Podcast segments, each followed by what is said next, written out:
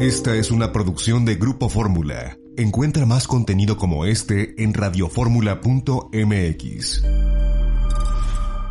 Yo los saludo, soy Eduardo Ruiz Gili, aquí en Grupo Fórmula, Radio, Televisión, Internet y redes sociales desde Cuernavaca, Morelos, en la Ciudad de México. Están con nosotros Mónica Uribe. Hola, muy buenas tardes, ¿cómo están? La doctora Uribe. Gracias. ¿Ya bajaste de la nube o sigues volando? No, ya, ya estoy más aterrizadita, ya para qué te digo que no sé si. El doctor Bernardino Esparza. A sus órdenes, muy buenas tardes a todos. Doctor en artes ocultas. ¿No? Yo no, Venus. Claro ¿no? que sí. Eres Ay, doctor no. en derecho. Ay. Eres doctor en derecho, es casi doctor en artes ocultas. Ah, yo pensé que le decías a Venus también. él- él hace No, no, no. Venus es el eh, es el insigne compositor, Venus Rey. Jr. La orden. Pero hoy quiero hablar de un tema que hemos sido omisos en comentar y la verdad no tenemos justificación por haber sido omisos. Pero es de humanos cerrar y de sabios rectificar. Recordar que el lu- lunes 11 de este mes fue asesinado José Trinidad Valdenegro, fundador de Fuerza Ambiental, un colectivo dedicado a combatir la tala clandestina en la Sierra Madre de Chihuahua. Lo mataron a tiros enfrente de su casa en la muy pobre comunidad llamada Coloradas de la Virgen, el municipio de Calvo, de Guadalupe y Calvo, allá en Chihuahua. Una comunidad que si viven ahí 20, 30 personas, tal vez estoy exagerando. Coloradas de la Virgen es un asentamiento que en línea recta está a unos 70 kilómetros de la cabecera municipal, que también se llama Guadalupe y Calvo y que tiene menos de 6 mil habitantes, y también en línea recta a unos 500 kilómetros de la capital del estado. Hablo en línea recta, pero como esto está en la Sierra Madre de Chihuahua, pues los caminos nunca van en línea recta y son horas y horas y horas para llegar a la civilización. José Trinidad, de 51 años, era un defensor, defensor de los derechos de los indígenas tarahumaras que, como él, habitan esa zona abandonada del país. Porque una cosa es ser giras presidenciales o de gobernadores donde llegan, los saludan y otra cosa es resolver los problemas. Fue agredido por varios pistoleros cuando salía de su casa para ir a trabajar. Horas después, su casa fue incendiada. Hace cinco años fue asesinado su hermano Isidro, que también enfrentó a los taladores y lo mataron cuando iba a su milpa. En 2005, Isidro había ganado el premio ambiental Goldman, considerado como el premio Nobel de la Ecología, por su defensa de los bosques y los derechos de los pueblos indígenas en la Sierra Madre de Chihuahua. Y en 1986 también fue ultimado a balazos el padre de ambos, Julio Valdenegro. Su asesinato, como la mayoría de los que se cometen en México, nunca fue esclarecido, pero entonces se dijo que lo mandaron matar quienes controlan la tala ilegal de la Sierra Madre. Exactamente un mes antes de que mataran a José, Trinidad Valdenegro, el 11 de febrero en la comunidad Abelar Rod- Rodríguez del municipio de Ayala, en Morelos, un par de sujetos que portaban chalecos antibalas asesinaron a Francisco Vázquez, miembro del Consejo de Vigilancia que se opone al proyecto integral Morelos y de la Asociación de Usuarios de Río Cuautla. Ellos se oponen al fun- funcionamiento de la planta termoeléctrica en Huesca, en el municipio de Yecapixtla. Los nombres de José Trinidad Valdenegro y Francisco Vázquez se suman los de otros 97 defensores de derechos humanos y ambientales que desde diciembre de 2018 han sido asesinados en nuestro país, de acuerdo con las cuentas que el 26 de enero pasado proporcionó Enrique Irazoque Palazuelos, quien es titular de la Unidad de Derechos Humanos y responsable del mecanismo de protección para personas defensoras de derechos humanos y periodistas, ambos pertenecientes a la Secretaría de Gobernación.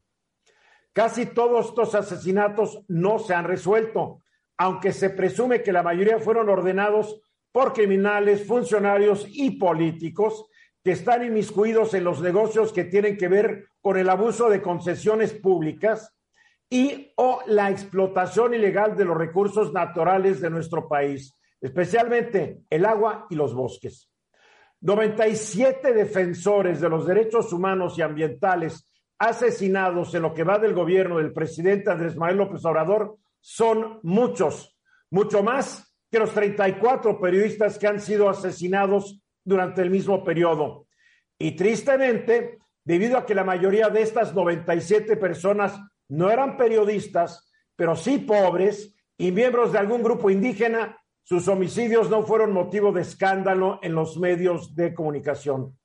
Las cosas no pueden seguir así y estos crímenes deben ser denunciados vigorosamente por quienes sí podemos hacerlo y en este programa vamos a agarrar la causa de estos hombres y mujeres que protegen sus comunidades, su medio ambiente, sus recursos, estemos o no de acuerdo con sus causas, porque no merecen ser asesinados con total impunidad. Mónica. Bueno, a mí el caso de Chihuahua me pega duro y me pega porque mi familia es de esa zona. Mi familia materna viene de esa zona, de la zona de los pies de la sierra y la sierra. Y la verdad es que siempre ha habido un problema terrible eh, en cuanto a la defensa del bosque y sobre todo la situación de los rarámuris en cualquier sentido es una situación menos que positiva. No tienen comida, no tienen agua, se les expulsa, a pesar de que ellos son nómadas, porque realmente son, son poblaciones nómadas estacionales, por así decirlo, a veces sí tienen asentamiento, sobre todo para fiestas. En realidad creo que es la población indígena menos conocida y menos cerca de, que se cumplan con sus derechos humanos básicos.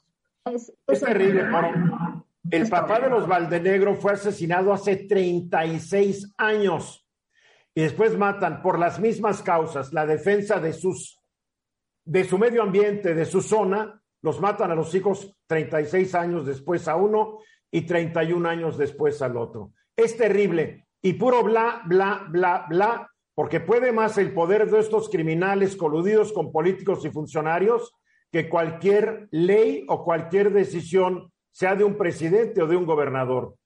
Venus. Y es que es, muchísima gente, muchísimos de estos defensores y activistas de derechos humanos. Y lo que yo quiero, eh, eh, cuando nos lo dicen aquí, eh, es un tema que al gobierno pues le duele y lo enoja, la verdad. ¿Al gobierno le duele? si le, doliera, yo hubiera hecho algo, mi querido Venus. Le enoja, le enoja. ¿Por qué le, va a enojar? No le afecta. Son muy pocos votos. Sí, pero a, lo que me refiero es que es la indolencia, pues. A eso me refiero. ah, bueno, entonces, ¿le enoja o no le enoja? Más bien le vale un cacahuate. pero le enoja que se lo, que se lo digan, le, enoja que se lo hagan ver. Pues si ahorita yo estoy enojando a la gente, lo siento mucho. Tanto desde adentro como desde afuera. Yo nada más quiero recordar que en ese famoso eh, comunicado del Parlamento Europeo, no nada más se referían al asesinato, asesinato de periodistas, sino también, y con especial énfasis, al asesinato de muchos protectores y defensores y activistas en derechos humanos. Correcto. Y el medio ambiente es un derecho humano. Así y por eso hay que incluirlos. Bernardino. Efectivamente, Eduardo, fíjate que pareciera ser que defender tu comunidad y defender derechos es un delito en este, en este país, ¿no? Desafortunadamente en ese sentido, pero más aún allá también, eh, desafortunadamente por la pérdida de la vida que ya has comentado de muchas personas en ese sentido, pero también los familiares, ¿no? Porque es lo que más se olvida al final del día, son los que se quedan, desafortunadamente también, después de estas pérdidas de sus familiares. Entonces no se hace nada ni con las eh, víctimas, que es justamente la persona que ha perdido la vida, y menos aún allá con sus familiares. José Trinidad Valdenegro tenía 15 años cuando mataron a su papá.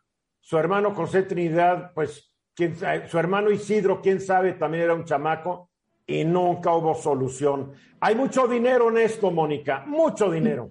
Mucho, porque la tala de árboles deja muchísimo dinero y la zona precisamente de la Sierra de Chihuahua siempre ha tenido conflictos de tenencia de la tierra y para llegar es difícil y salir es muy, muy difícil. Y la pregunta es, ¿dónde está la autoridad para vigilar cuando sale todo, esta, todo este bosque talado, ¿no lo ven? Sí lo ven, pero hay mucha lana de por medio. Mensajes y regresamos.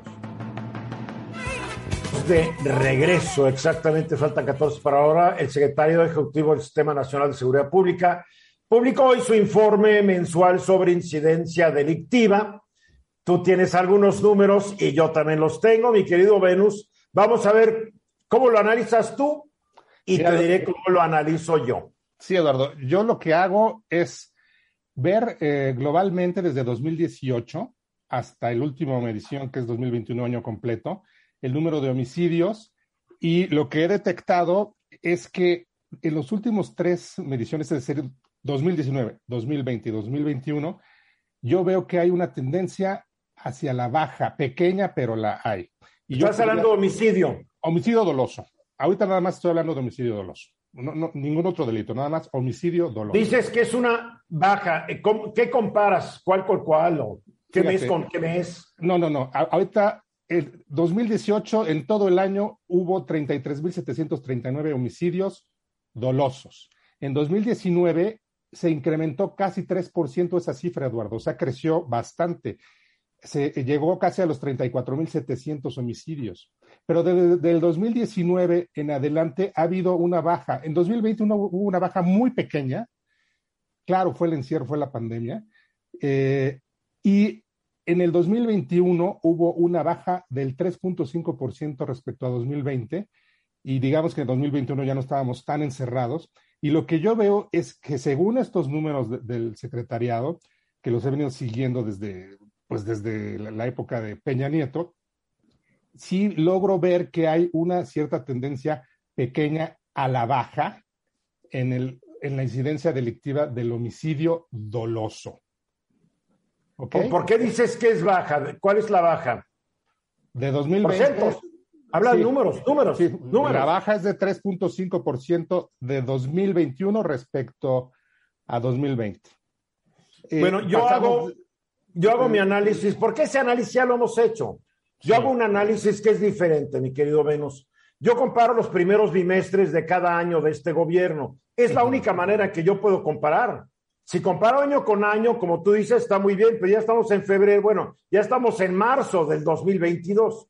Entonces, lo que yo hice fue una comparación de los primeros dos meses del 19, 20, 21 y 22.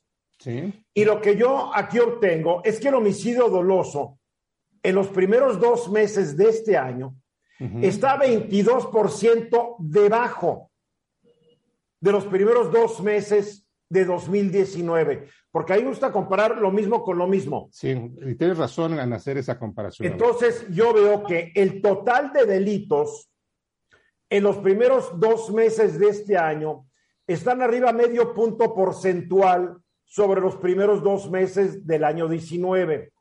en los primeros dos meses del 19 se cometieron 316.728 delitos Después se disparó a 333.417 en el año 20.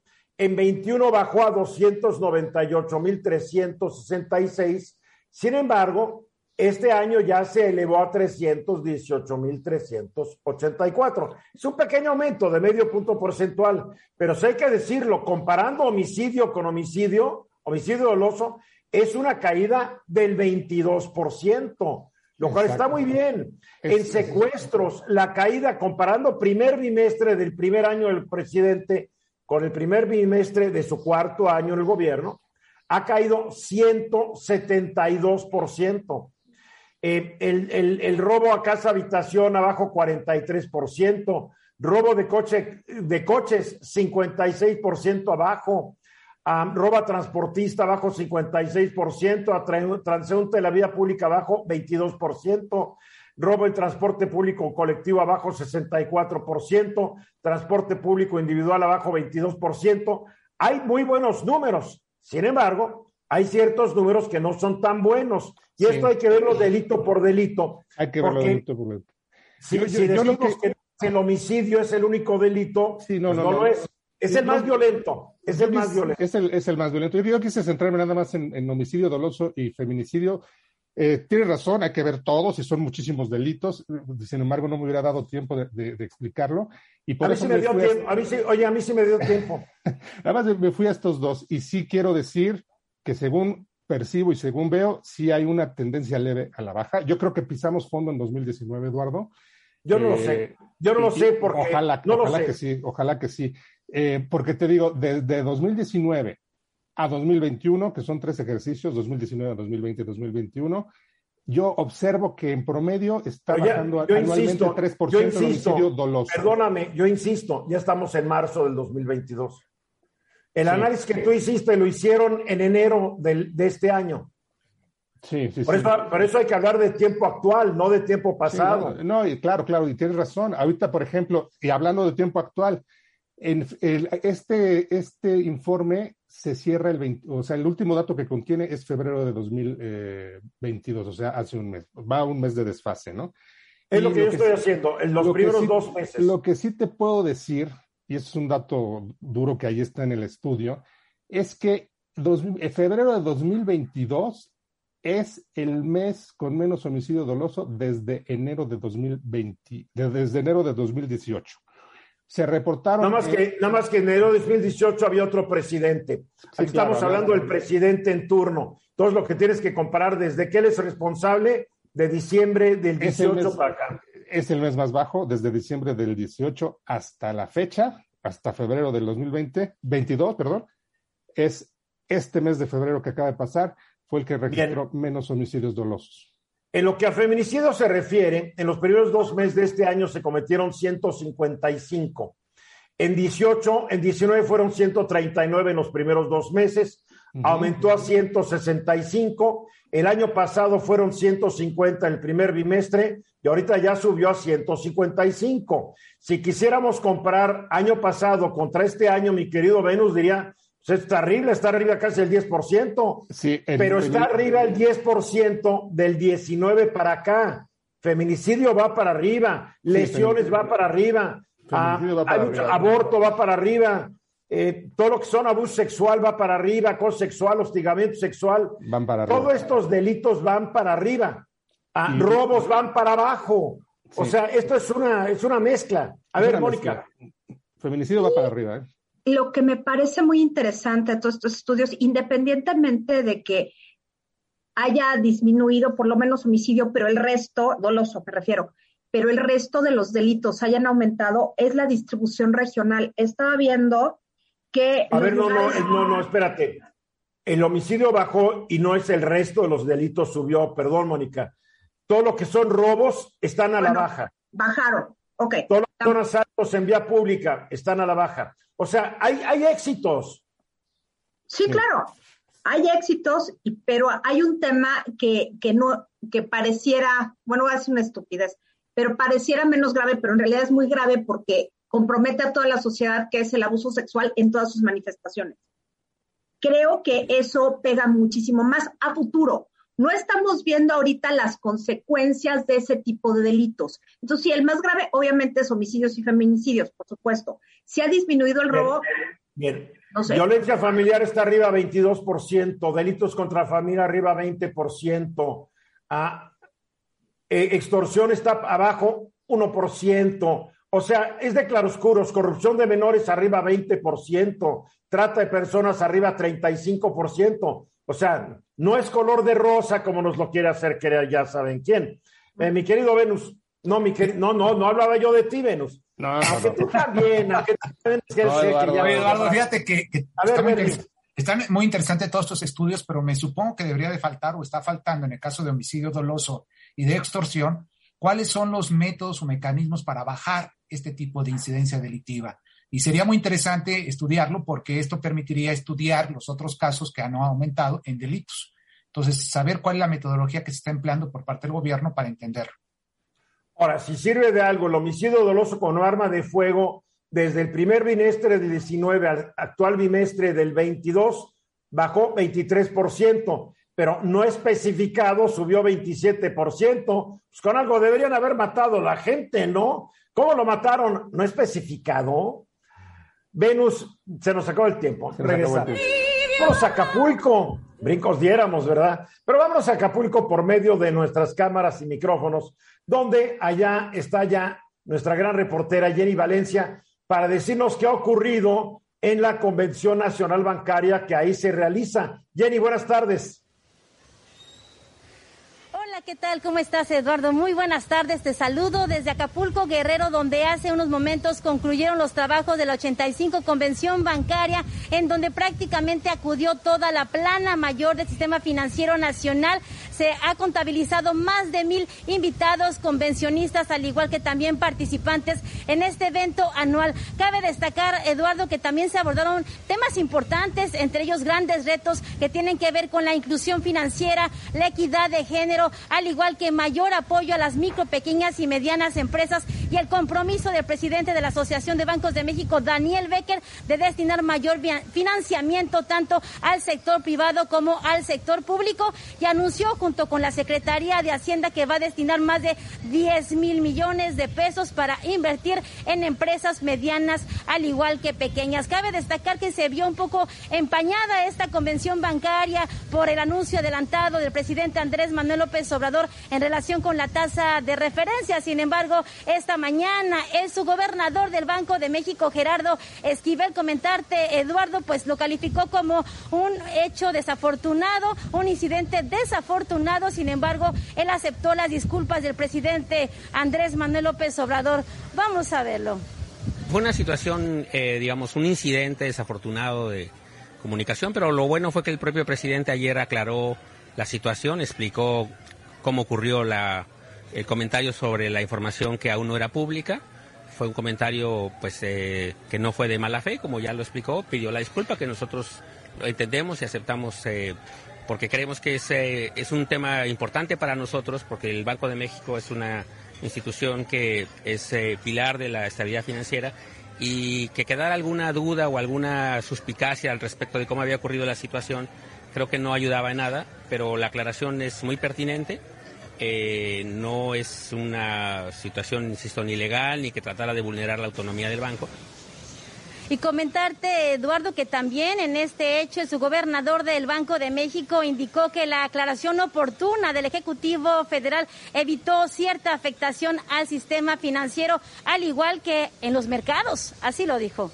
Y en ese sentido fue también una ventaja que haya ocurrido en el contexto de la Convención Bancaria, eh, que también, pues evidentemente había un poco de inquietud eh, y, incertidumbre en el propio ámbito financiero, pero creo que todo el mundo lo tomó muy bien. Yo después del evento tuve la oportunidad de platicar con distintos actores del, sistema financiero y todos ellos lo tomaron eh, como un muy buen signo y un muy buen gesto de parte del presidente haber aclarado en su momento de manera espontánea, insisto, cómo ocurrió la situación. Y comentarte, pues Eduardo, que también algo que hay que resaltar es que no... Jenny, ¿sí me oyes? Sí, sí te escucho perfectamente. A ver, esto no es un desafortunado incidente. La ley del Banco de México es muy clara. Artículos 43 y 45 dicen que está prohibido que asista a una reunión de la Junta del Gobierno del Banco de México divulgue o le comunique a quien sea lo que se acordó. Aquí ya sabemos que fue el secretario de Hacienda que acudió a esta reunión de la Junta de Gobierno quien le dijo al presidente, esto no es un desafortunado incidente como el vicegobernador que está hablando a voz de él, él no está hablando por los demás eh, vicegobernadores del banco, eh, aquí hubo una violación de la ley, Así es, y estábamos de acuerdo con ella, incluso pudimos platicar con otros gobernadores que manifestaban esto, sin embargo la línea, ellos explicaban, era muy delgada y ellos trataban de argumentar que como habían votado con cierta libertad un día antes del anuncio que hizo de manera anticipada el presidente Andrés Manuel López Obrador, ellos votaron de manera libre para que se pudiera elevar 50 puntos base la tasa de referencia y por ello ellos se basaban que no se había violado la autonomía del Banco de México, de México. Sin embargo, como bien señalas, Eduardo, y estoy de acuerdo, hay un artículo, el 45 de la ley del Banco de México, que establece que debe haber confidencialidad y en este sentido también señalaban seguramente el presidente, el Ejecutivo tiene que estar enterado de ese tipo de decisiones, sin embargo la hizo pública y yo también coincido de alguna forma que hay una ley que tiene que respetarse, sin embargo su gobernador indica que pues ellos consideran que no actuó el presidente López Obrador de mala fe y por tal motivo es que aceptan las disculpas y ellos consideran que no hubo violación a la autonomía constitucional del Banco de México. No hubo violación a la autonomía, eso nadie lo discute, lo que discutimos es que el secretario de Hacienda, Rogelio Ramírez Vilao, no estaba autorizado a comunicárselo ni al presidente, porque la ley se lo impidía. Así es, incluso viene estipulado que ellos pueden asistir a estas sesiones de la Junta de Gobierno del Banco Central, pero no pueden emitir comentarios, no ejercer voz ni voto y mantener esta secrecía misma que pues lamentablemente damos por entendido que mucha información pues sí se filtra de manera directa al Ejecutivo Federal. Eduardo. Pues muy mal, muy mal, porque entonces eh, hay una presión sobre los sobre la gobernadora y los vicegobernadores de que cómo votó este y qué dijo aquel. Digo, debe haberse crecía. Y es que marca un mal precedente y también el hecho de que el día de hoy la gobernadora del Banco de México, Victoria Rodríguez Ceja, no realizó la conferencia anual tradicional para el cierre de esta convención bancaria. Estuvimos esperando hasta las 3 de la tarde, Eduardo, para que se nos informara y así nos mantuvieron y al final nos indican que no iba a haber conferencia de prensa, que la gobernadora del Banco de México no pudo platicar con los medios de comunicación y solamente los subgobernadores pudieron dar expresión, a excepción de Jonathan Heath. Las otras dos eh, subgobernadoras también lo manifestaron, fueron más cautas y Gerardo Esquivel pues también tenemos conocimiento que tiene cierta cercanía con el Ejecutivo y por tal motivo consideramos que por ello trató de ser bastante prudente en sus declaraciones y también defender un tanto cuanto la postura del Ejecutivo. Esto se presta a muchas suspicacias de que la, la, gobernadora aparentemente le da miedo dar una conferencia de prensa porque tal vez tiene miedo que la agarren fuera de base. Exactamente, porque la estuvimos prácticamente siguiendo, incluso al secretario de Hacienda lo interceptamos varias ocasiones y él lo que ni siquiera nos respondía únicamente pues echaba a correr a los elevadores al conocerse que había sido él quien le había pues dado esta información al Ejecutivo Federal. Es desafortunado, sí, en cuanto a la postura que están ejerciendo y las señales que están enviando hacia el exterior y el riesgo de que pues sí podamos pensar que hay cierta mano eh, pues ya metida en el Banco de México. Así parecería. Oye, para concluir, ¿cuál fue el ambiente ya general, no oficial, extraoficialmente, de los asistentes, de los directores de los bancos, de los altos ejecutivos, de los, de los socios accionistas? Fue ellos, eh, yo los pude percibir que venían con una intención positiva de participar, de incluso con cierto temor de que la Comisión Nacional Bancaria y de Valores diera algún anuncio en cuanto a alguna modificación eh, legal en relación con el sistema financiero nacional. Cuando se confirma el día de ayer que no iba a ocurrir esto, yo creo que la mayoría de ellos venía con esa expectativa y realmente creo que pudieron respirar. El día de, la, el día de hoy la jornada fue bastante tranquila, sencilla, con algunos eh, participantes, la mayoría de ellos extranjeros, que daban algún tipo de información relacionada con el entorno geopolítico, con la pandemia y algunas posturas y recomendaciones que hacían también en el entorno político nacional y también resaltaban los beneficios macroeconómicos en los que nos encontrábamos. Lo que sí te quiero comentar es que concluyeron los trabajos, Eduardo, pero no hubo una clausura oficial como se hace cada año que quedaría en manos de su gobernador, el subsecretario de Hacienda, Gabriel Llorio. Esto no ocurrió, únicamente se dio cierre a los trabajos y todos los banqueros se fueron a comer a una tradicional encuentro que se da al fondo de este hotel con mariscos al por mayor. Muy bien, pues ve y, ve y gorronea y sé, y sé feliz y disfrútalo, Jenny. en su representación yo iré con muchísimo gusto, Eduardo. Gracias, Jenny. Eh, gracias por ayudarnos y apoyarnos y por la información y te deseo feliz regreso a la ciudad. Muchísimas gracias, un fuerte abrazo a todos, feliz fin de semana. Gracias, Jenny Valencia desde Acapulco.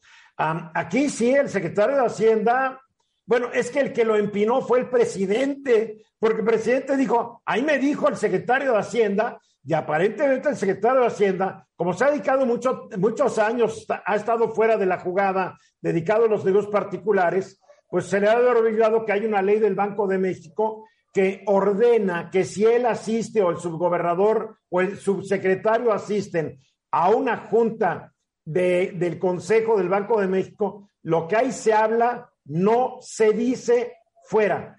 Obviamente se le olvidó o o le valió cacahuate, no nunca lo sabremos. Sí, Venus. El problema es que como no hay eh, una sanción eh, en esta ley, pues realmente no pasa nada, ¿no?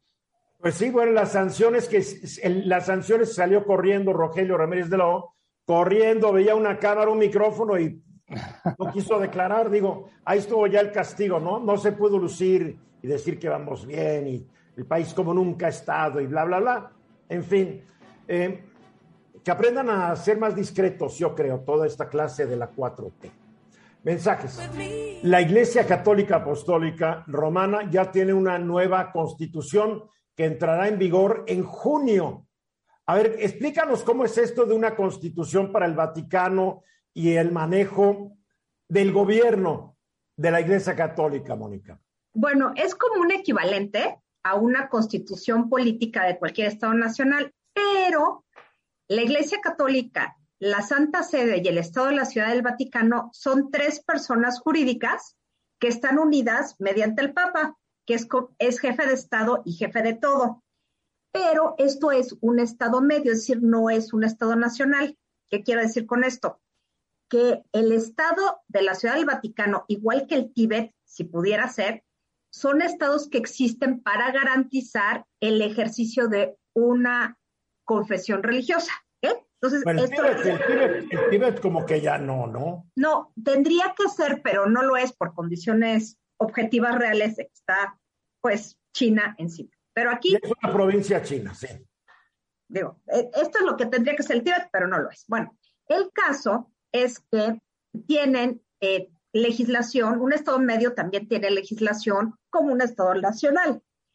Esta ley, este, esta constitución apostólica es como un intermedio entre la constitución política y la ley orgánica de la Administración Pública Federal. ¿Por qué? Porque por un lado dice, bueno, quiénes somos, cómo somos y para qué somos, y por el otro lado explica las funciones que realizan los, los distintos ministerios, que en este caso no se llaman ministerios, se llaman dicasterios. Había otra, la Pastor Bonus de 1988, de Juan Pablo II, que mostraba el desorden mental imperante en el pontificado de Juan Pablo II con relación a la parte administrativa. Juan Pablo II, toda esta cuestión de administración pública le daba repelús, o sea, nunca le hizo mayor caso. Pablo VI trató de organizarlo, pero era muy incipiente. Juan Pablo II como que dijo, hagan algo que tenga que ver con el Código de Derecho Canónico, pero como no le gustaba lo administrativo, pues hicieron lo que quisieron. Pero a Francisco, que sí le gusta lo administrativo y le entiende, realmente generó un documento, la, Constitución Predicate Evangelium, que se dio a conocer el 19 de marzo, justo para conmemorar el noveno aniversario de su entronización, que no fue entronización, bueno, su toma de posición. Oye, eh, predicate evangelium quiere decir, evangelium quiere decir predicar el evangelio. Exacto, y ese es el centro. Lo que pasa es que el objeto de, de este documento legislativo queda muy claro. El centro de la iglesia es predicar el evangelio, no es que seas un pastor bueno. ¿Sí me explicó? O sea, es para la iglesia, no para, eh, para las acciones pontificias. Es decir, las acciones pontificias tienen que estar encaminadas a servir al Evangelio y al pueblo de Dios. No es una organización que ahí está, que es el problema de la anterior legislación. Ahora sí, ya ordenaron muchas funciones que quedaban volando, que eran repetitivas, ya se ordenaron totalmente y eh, tiene un sentido como más lógico.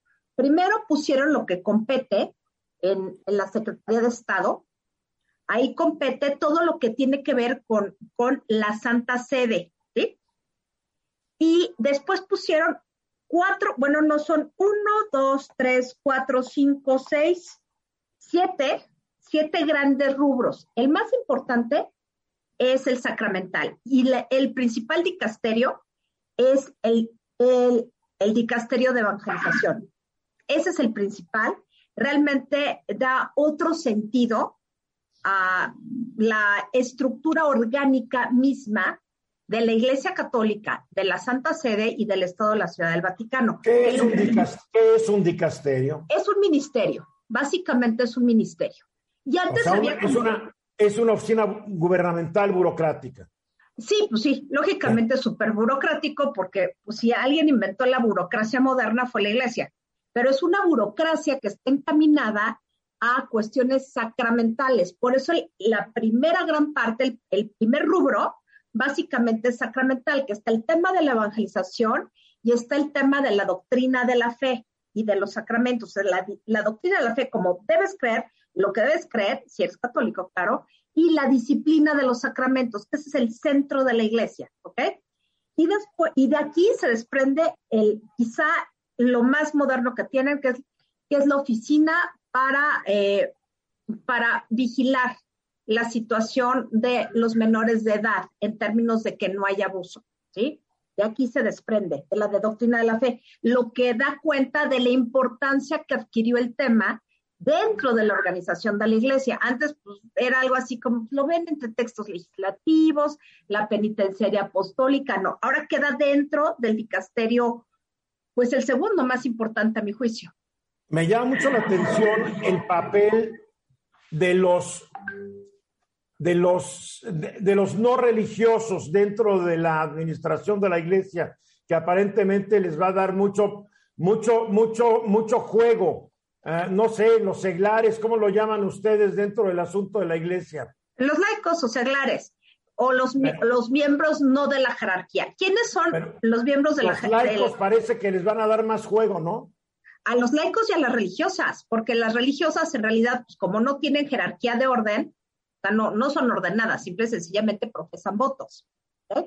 Entonces, las mujeres dentro de la iglesia y todo, todo el resto de los creyentes bautizados tienen derecho a dirigir un dicasterio si son competentes. Es un poco como los civiles en algunas ocasiones son ministros de defensa y por debajo de ellos están los, jefes militares. Pero es un civil, que esto ocurre en muchos países como España, ¿no? Bueno, pues es lo que sucede aquí. Ahora los laicos van a tener posibilidad, si, si eres un gran economista, bueno, ocurre. Una de las de las personas más importantes dentro del sector economía es una religiosa que es un crack económico. Ahorita no recuerdo el nombre, pero, pero sí, en realidad ya los, los expertos se van a hacer cargo de temas que no necesariamente son temas sacramentales, sino temas más de tipo. Bien. A ver, aquí hay unas manos que vi, eh, Bernardino. Una pregunta rápida para Mónica. ¿Es una reestructura, en pocas palabras, respecto a la iglesia? Un cambio de una constitución a otra. Híjole, es ministerios, etcétera, o no? Es una reingeniería y, y una, es una abrogación de la Pastor Bonus, o sea, es hacerlo desde el principio, realmente, aunque no cambiaron el código de derecho canónico, pero lógicamente va a tener que ser. Venus. Sí, yo nada más quiero observar que al margen, pues, la iglesia, eh, eh, según ellos y según los creyentes, pues es una institución de carácter divino, pero bueno, aquí se muestra con estas constituciones que también hay una parte muy, muy, muy del mundo, muy humana, que tiene que ponerse en, marcha, que tiene que afinarse, que tiene que aceitarse como una maquinaria. Y bueno, eh, aquí está esta constitución, ¿no? Para concluir, Mónica. Pues creo que es un avance impresionante en términos de organización y concepción institucional. Esto les va a facilitar mucho más el trabajo, va a ser, van a ser más racionales los procesos administrativos y además les va a dar orden, orden, orden, que no tenían. Todo era muy desordenado. ¿Los va a ayudar a recuperar fieles o que no sigan yendo los fieles como se están yendo? Yo creo que ese es el objetivo último, una reorganización para una mejor atención a los fieles. Muy bien, gracias Mónica. Mensajes. Gracias a usted. Y seguimos, el, la Cámara de Diputados aprobó una ley, bueno, aprobó una reforma al artículo 225 del Código Penal Federal 470 votos a favor, estaban todos los que estaban presentes, votaron a favor. Y eh, caray, en un Congreso donde no se pegan con la basinica, porque no hay, ni con escupiedera, porque ya se quitaron hace varias décadas, esto es como que milagroso, mi querido Bernardino. ¿Qué pues motivó a que 400 diputados estuvieran de acuerdo? Pues fíjate, Eduardo, que me parece muy importante y que es bueno que se pusieron de acuerdo la mayoría, por supuesto, de 500 diputados, eh, esta mayoría que acabas de mencionar, en aprobar una reforma justamente al Código Penal, Código 220, al artículo 225, al Código Penal Federal, aunque ellos la están nombrando así, se conoce eh, con el nombre de ley Ingrid, ¿no? Que es un caso que ocurrió desafortunadamente con un feminicidio y se dice que su eh, agresor eh, difundió las imágenes de esta persona en ese sentido.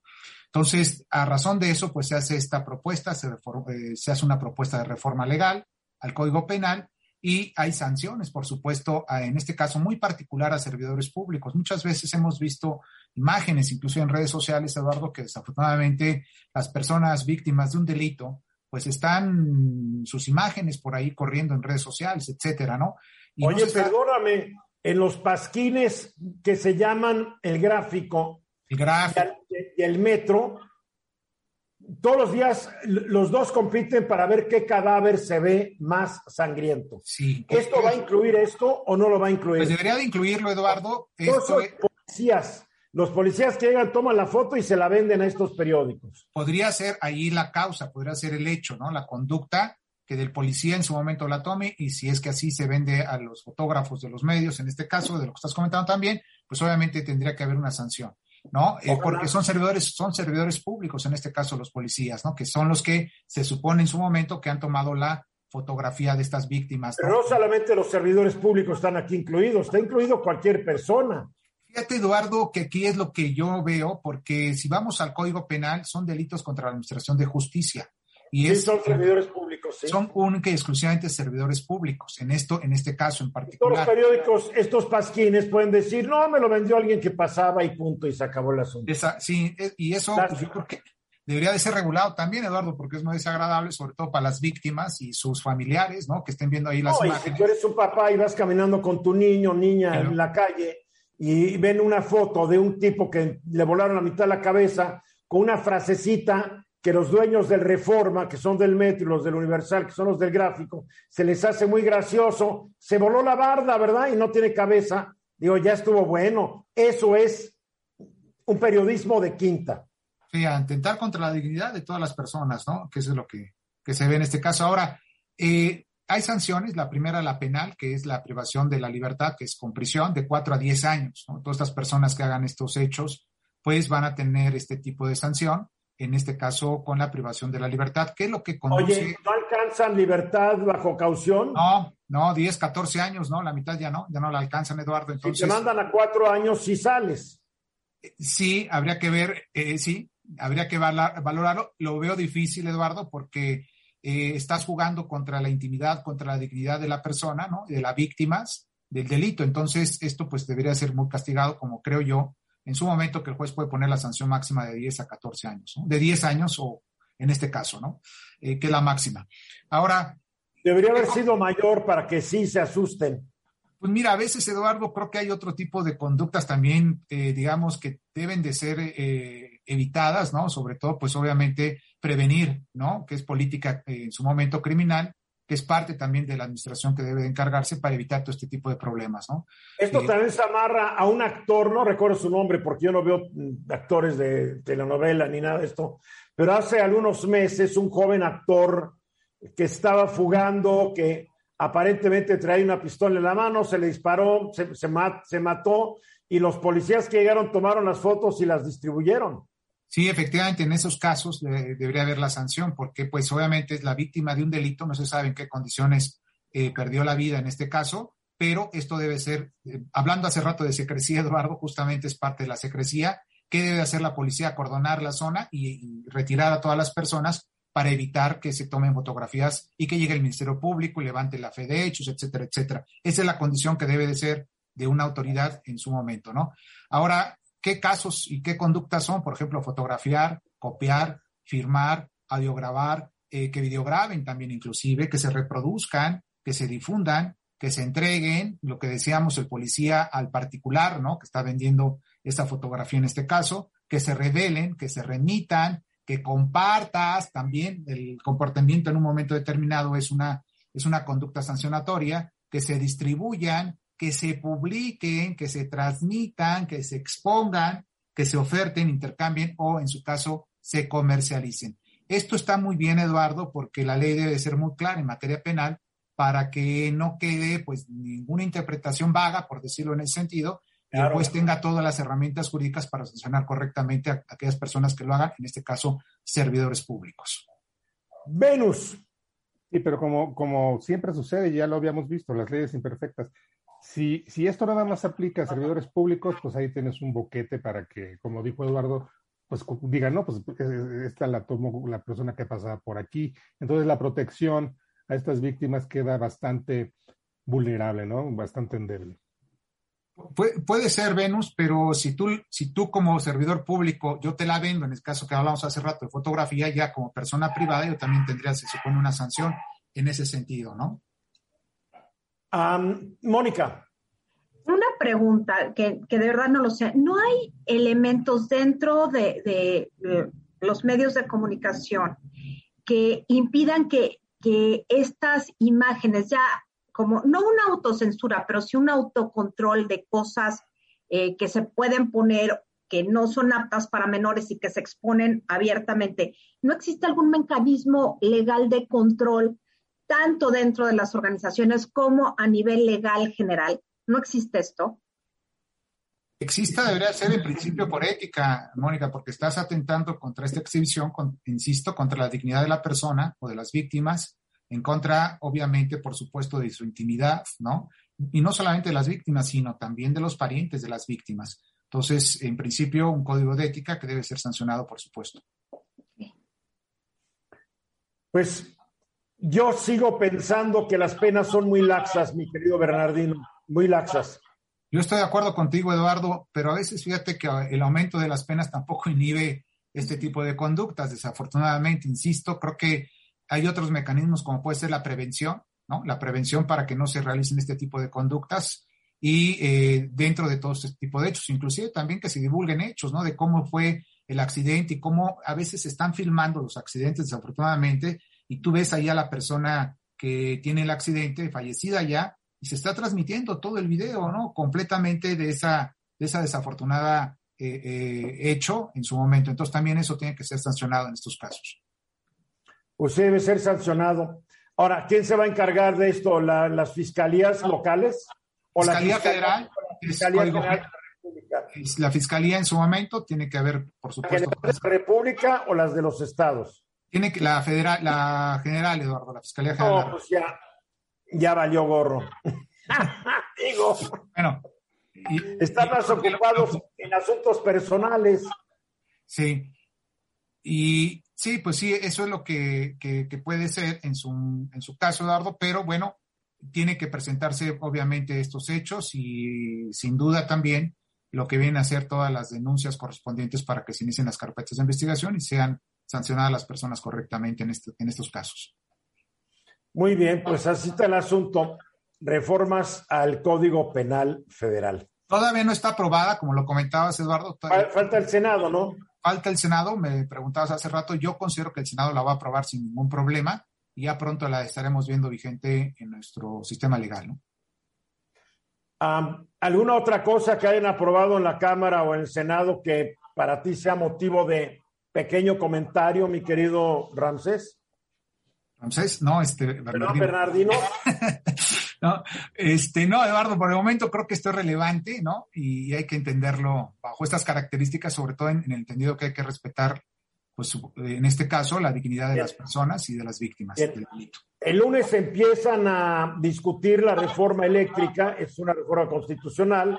Desde ahorita se ve muy difícil que la aprueban como quiere el presidente sin que le cambie ni una coma ni un punto, porque da la casualidad que Morena y sus aliados únicamente tienen 75 de los 85 votos en el Senado necesarios para hacer un cambio constitucional y en la Cámara de Diputados nomás tienen 277 de 333 diputados.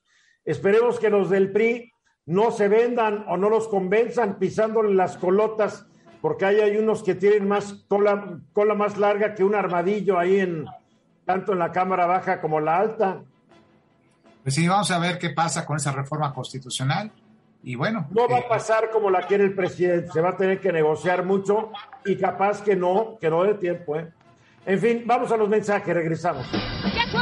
O 14 minutos para ahora. Brevemente decirles que en la, en, en la página Twitter del embajador de Estados Unidos, Ken Salazar, aparece el hoy dando las gracias a sus seguidores porque ya llegó hoy a los 300 mil seguidores hace seis horas. Ya está en los 302 mil 104, que hay que decirlo, es una cantidad bastante superior a la chafa embajada rusa en México, que tiene 60.350. El embajador Celito lleva cinco veces más y no más con ver la basura que publica la embajada de, de Rusia en México, un discurso del dictador ruso que dice, hoy tratan de suprimir a todo un país milenario, a nuestra gente.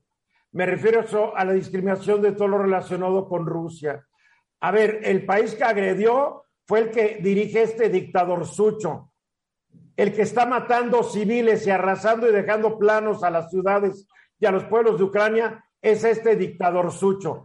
Y el pleito no es con la gente de Rusia, es con el dictador en turno, porque es el dictador en turno, porque Rusia ha pasado de zares a dictadores soviéticos y ahora tienen a este payaso. Pero en fin, felicidades al embajador gringo. 300 mil, caray, brincos diera yo, pero en fin, no soy embajador. Pedro Pablo Martínez, ya estás con nosotros. Hoy concluimos con el Quijote. Sí, prometo. No, que no prometas, yo prometo. Ok. a ver, la muerte, la muerte del Quijote. A ver, aquí lo que tú quieres hablar es sobre todos los personajes y todas las narraciones dentro del Quijote que se van dando. Sí, sí, bueno, este, lo, lo de la muerte es curiosísimo porque no es un spoiler, porque Cervantes nos avisa que lo va a matar desde el prólogo a la segunda parte. Aquí hay algo muy interesante que es el, asunto, el misterio y demás entre la primera y la segunda parte, sus diferencias estilísticas y, y todo eso. Es importantísimo. O sea, hay una evolución del escritor entre la primera y la segunda parte. Total, del escritor, de los personajes, del estilo, del tipo de historias, de la narrativa, todo, todo. Además, hay una, hay, hay una cosa importante que decir. Este, porque se especula mucho de que Cervantes haya publicado la segunda parte, porque Avellaneda, el famosísimo autor del Quijote Apócrifo, publicó una segunda parte antes que Cervantes. Pero eso es imposible. O sea, aquí hay que decir una cosa que, a mí me, me impacta mucho. La primera parte del Quijote la publicó en 1605 tenía 58 años. Diez años después publica la segunda, o sea, los 68 años, que para esa época ya era estar muy grande. ¿no? Este, no es como ahorita, que es uno, un jovenazo. Somos jovenazos ahora. Exacto, exacto. Pero, pero, pero bueno, él ya era un hombre grande. Hay una cosa muy curiosa, cuando él publica en 1605 la primera parte, Mucha gente cree que publicó primero las novelas ejemplares. No, no, algunas ya estaban escritas o algunas estaban este, trabajándose, pero la primera parte se publica primero. Claro, ya había publicado otras cosas, pero la publica bastante grande. Es una obra en madurez, de acuerdo. No es que haya respondido a Avellaneda con su Quijote apócrifo, porque Avellaneda lo publicó en 1904, eh, en, digo, en 1914, 1614, perdón. Y en 1615 sale la segunda parte y en el 16 muere, muere Cervantes. Es imposible que la segunda parte, que es la más compleja, la más interesante, la que menos se menciona, de la que menos habla la gente, se haya escrito en un año. Eh, le tomó 10 años escribir la segunda parte. Sí, sí, sí cambió el prólogo, porque el prólogo es una contestación a todas las ofensas que le hace el Avellaneda, que es un seudónimo de alguien que seguro era amigo de toda esta mafia de Lope de Vega y demás, todos los, los que eran, tenían un mismo padre confesor, Juan Luis de Alarcón y otros 15 escritores y Lope de Vega, ¿no? Su gran enemigo era Lope de Vega. Que es otro gran autor de la lengua española. ¿eh? Sí, mis respetos, mis respetos. Gran poeta, gran, dramaturgo, grandísimo dramaturgo, pero siempre le tuvo envidia a Cervantes porque el Quijote era novela y fue un bestseller. O sea, el Quijote logró pronto muchísimas varias reediciones que hacer una segunda edición al año siguiente en la época era inusitado.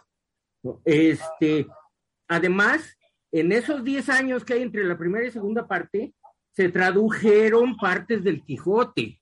Hay una traducción del discurso de Marcela, otra de la novela El Curioso Impertinente, que están traducidas al francés, cuando él todavía eh, iría a la mitad de la segunda parte.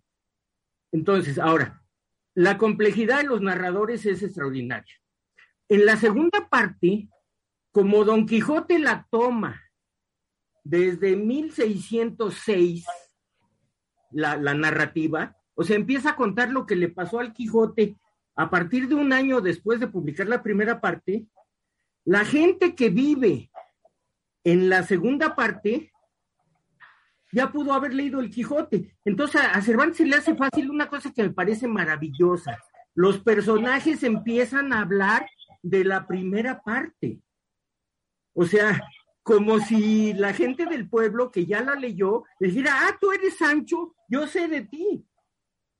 Tú eres el bachiller Sansón Carrasco, ay, ¿por qué no haces esto otro, no? Entonces, este, eso, eso, y que desde la primera parte Don Quijote inventó a un autor que se llama Sidiamete Benengeli, porque un muchachito le entregó unos manuscritos en un mercado de pulgas donde vendían libros viejos y él compró unos manuscritos escritos por un árabe y ese árabe es el que cuenta la historia y entonces empiezan a multiplicarse los narradores, que, que aparte en la segunda parte es, es chistosísimo, porque personajes de la primera parte que son del pueblo. En la segunda parte, Dorotea, que es una mujer del pueblo, es la princesa Micomicona en la segunda. O sea, es, es curiosísimo, porque hay mucha fantasía, pero dentro del realismo. Te doy un. o sea, ¿el Quijote es ciencia ficción o realismo? Realismo puro, puro, puro. Porque mira. A ver, Venus. En la segunda parte, Don Quijote viaja en un. A ver, es que Venus levantó la mano, si no, no van a poder preguntar. Perdón, perdón. Destaco tres puntos rapidísimo. Uno, que a juicio de, grandes como Dostoyevsky o Goethe, el Quijote vendría a ser el nacimiento de la novela moderna o, de la novela europea. Dos, el, recurso de la metadiégesis, que es eh, varios planos narrativos dentro de la novela, o sea, la historia dentro de, la historia. Y, tres, el, el, rey Felipe III un día estaba asomado por la ventana y vio a un muchacho que estaba leyendo y riendo y dice, seguramente está leyendo el, Quijote porque uno se divierte mucho. Sí, sí. Eso, hay, hay, hay, un dato que es, que es divertidísimo. La primera parte a nadie fue un gran éxito, no parecía peligrosa, entonces llegó a América. Entonces, cuando en América se prohibió la lectura del Quijote, ya se había dispersado por todos lados. Estás hablando América, la Nueva España. Sí, la Inquisición fue la que la prohibió.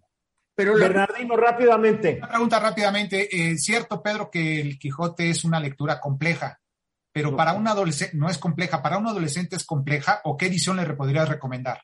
Mira, yo una vez hice el experimento de leer un capítulo diario con alumnos de segundo de secundaria Excelente. y a me escriben a Facebook diciéndome que fue fundamental en sus vidas. No, quiero más decirle a la gente que en la página de Amazon está la obra completa del Quijote para Kendo gratuita. Gratuita. La gente le puede bajar y leerla en su computadora si baja el lector de Kendo y no tiene problema. Para concluir, porque nos queda ya muy poco tiempo, nos quedan 30 segundos, Pedro Pablo Martínez. Para 30 segundos recomiendo la, la, la versión que se consigue en cualquier librería de audiolibros para irla oyendo en la carretera. Claro, buena idea. Muy buena. ¿Quieres añadir algo, Mónica? Pues nada, que estaba pensando en el recurso narrativo de Cervantes que luego copia Unamuno en Niebla. Claro, Unamuno y Joyce y, y Proust y bueno. Sí, pero ahorita pensé en Niebla, o sea, fue lo primero que pensé. Cervantes vive todavía. Muy oh, bien. Sí. Nos vamos. Mónica Uribe, Bernardino Esparza, Benú Rey Jr., mi querido Pedro Pablo Martínez, mil gracias. gracias Yo soy Eduardo Whisky, gracias por acompañarme esta tarde. El lunes a las 3.30 estoy de regreso. Y mañana a 8 de la noche centro, en mi estudio los espero. Esta fue una producción de Grupo Fórmula. Encuentra más contenido como este en radioformula.mx.